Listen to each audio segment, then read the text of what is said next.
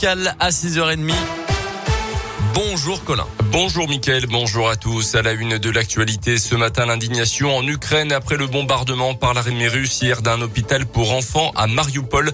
Le président ukrainien parle d'un crime de guerre. L'attaque a fait une vingtaine de blessés, principalement des adultes, à la veille de discussions entre les chefs des diplomaties ukrainiennes et russes aujourd'hui en Turquie.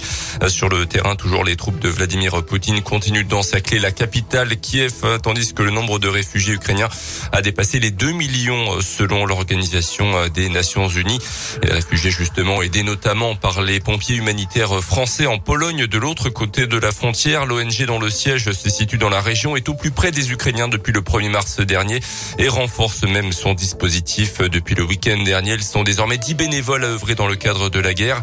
Après une première phase d'observation, les choses s'accélèrent depuis quelques jours. Kevin Nicolas, le vice-président de PHF et le coordinateur de l'opération en Ukraine, il s'est confié à Radio Scoop. On a ouvert un poste de secours depuis euh, dimanche qu'on tient à 20 mètres de la frontière euh, ukrainienne. Donc nous avons renforcé nos équipes avec euh, 7 nouveaux adhérents et depuis dimanche, on tient 24 heures sur 24 un poste de secours. Alors euh, aujourd'hui, un seul blessé de guerre qui est arrivé jusqu'à nous. C'est énormément des réfugiés femmes. Hier, on a pris de 10 mois à 92 ans pour vous donner un ordre d'idée. Et c'est des gens qui arrivent très fatigués, épuisés, en hypothermie, en hypoglycémie. Donc parfois, c'est simplement des gestes tout simples, mais qui leur importance, comme euh, donner une couverture de survie et leur proposer euh, quelque chose de chaud. Et ensuite, ces gens, euh, ce qu'ils veulent, c'est partir plus loin sur un camp de réfugiés.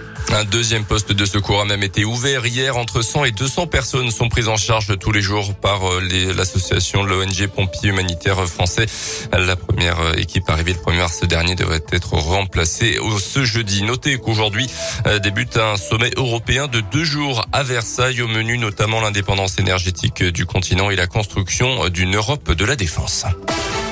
Dans le reste de l'actu, chez nous, les recherches n'ont rien donné sur la Saône au nord de Lyon. Hier, une personne s'est jetée à l'eau en début de matinée au niveau de Messimy-sur-Saône, laissant des effets personnels dont euh, une lettre sur la rive. Selon le progrès, il s'agirait d'un homme de 56 ans originaire de l'Ain qui aurait donc voulu mettre fin à ses jours. Son corps n'a en tout cas toujours pas été retrouvé.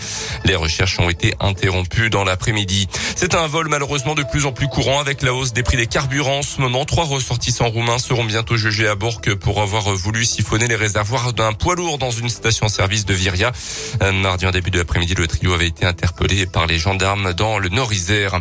À retenir également dans l'actualité le verdict au procès de l'attentat de Saint-Étienne du Rouvray en juillet 2016 en l'absence des auteurs du meurtre du père Amel dans son église. Trois membres de leur entourage étaient jugés depuis mi-février pour association de malfaiteurs euh, terroristes. Ils écopent hier soir de peine de 8 à 13 ans de prison.